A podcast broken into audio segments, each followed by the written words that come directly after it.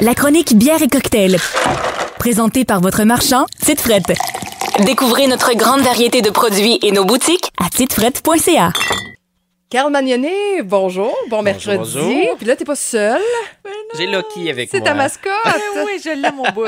Il est cute, hein? Ça se peut qu'il parle tantôt. C'est un, un petit chien, c'est quoi exactement? Là, juste pour C'est un les- petit poméranien. Un petit poménarien qui Ouais. perd pas son poil. On Non, aime ça. On aime beaucoup, beaucoup. Exact. Voilà. Tu viens nous présenter deux bières. euh, T'es Oui. généreux. On est déjà rendu à la deuxième, nous autres. On a pris de l'avance.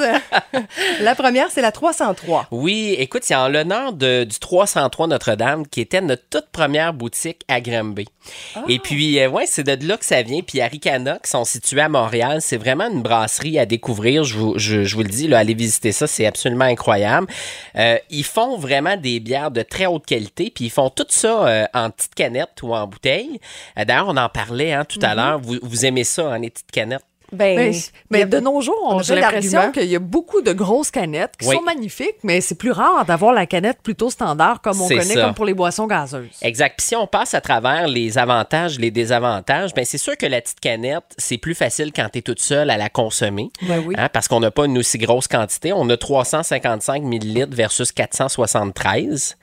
Ensuite, ce que je trouve intéressant, c'est sûr au niveau du prix. Souvent, on va avoir un petit prix un petit peu plus inférieur. On va avoir des 4 packs, des 6 packs qui vont être disponibles de cette façon-là.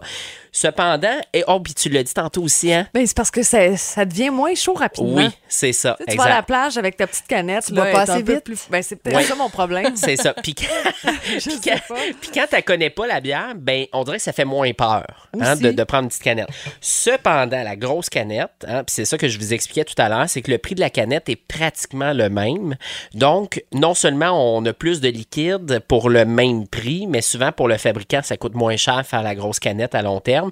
Et au niveau marketing, on a vraiment plus d'espace pour mettre de l'information sur la bière. Fait que c'est pour ça que les grosses canettes sont plus importantes. sont vraiment plus Ouais. en demande. hein. Ben, c'est la même quantité qu'une bouteille en vitre, mais c'est de moins en moins euh, Oui, populaire, exact. je pense, à la vitre. Le la vitre, en fait, c'est la consigne qui est difficile à gérer. c'est Ah, que c'est tu te ramasses avec des tonnes de boîtes, puis Recy Québec ou Consigne Action, excuse-moi, c'est pas vrai, les microbrasseries pour les reprendre, euh, il faut qu'il y ait 12 ou 24 de la même bouteille, puis il faut que ça soit les leurs. Donc, ça devient un méga ouais. casse-tête, exact. Puis dans plusieurs endroits, on refuse aussi ce type de Oui, bouteille. Donc, absolument, euh, les absolument. plages ou bon. Tandis que les canettes, c'est simple, ça va tout dans la même boîte, tout le monde part avec, c'est fini. fait. Merci, bonsoir. Fait que 303, une premium lager. Premium, ça veut dire des ingrédients de meilleure qualité, généralement plus haut que 4,5% Vous l'avez aimé, hein? Oui, Euh, oui, c'est excellent. C'est Ah. facile à boire, disons. Oui, ça, Ouais. c'est une belle petite blonde que vous allez trouver là, exclusivement chez nous. Brassin très, très limité, la 303, essayez ça. Et je vous ai amené la blanche orange de Tite Frette. Celle-là, elle est brassée par Malco euh, à, à Québec. Ça, là, c'est vraiment drôle parce que quand on a commencé au 303 Notre-Dame, tout le monde qui rentrait disait Hey, mais vous avez pas de la bière Tite Frette? C'est comme ça qu'on a dit, ben écoute, on va lancer notre bière Ouais. Tite Frette. Et la blanche orange, c'était notre deuxième création. Et on a dit à ce moment-là au brasseur, on a dit écoute, on veut vraiment une blanche. On enlève la coriandre parce que c'est pas tout le monde qui aime ça. Fait que pensez un peu euh, au Garden, euh, Cheval Blanc, la 1664, mais sans la coriandre. Puis on a dit au brasseur, on veut que ça goûte vraiment l'orange. Fait qu'il y a une tonne de purée d'orange à l'intérieur. Exact. Ah ouais. Puis là, tantôt, tu me posais la question, hein? Comment est-ce qu'on rajoute l'orange? Oui, la purée, là, est-ce que Exact. c'est tout fait? là? C'est ça, fait que c'est une purée qui est pasteurisée. On peut pas mettre des vraies oranges euh, fraîches si on veut parce qu'on va avoir des levures naturelles sur l'orange qui peuvent aller infecter la bière avec leur propre goût. Donc c'est vraiment une purée qui a été pasteurisée. En même temps, c'est plus concentré, donc ça goûte plus. Ouais. Si jamais vous goûtez une blanche à l'orange qui, qui est très amère, c'est parce qu'ils ont mis l'écorce de l'orange. Ouais.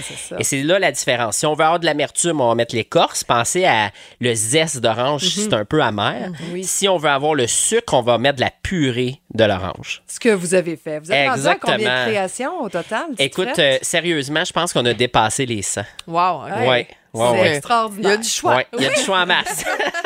pour Hey, tous les goûts. Ben oui, Oui. merci, Carl. On te retrouve mercredi prochain, 16h35. C'est toujours un rendez-vous. Oui. Oui. Puis sinon, sur euh, la section audio balado là, du boomfm.com, vous allez retrouver toutes les suggestions de Carl.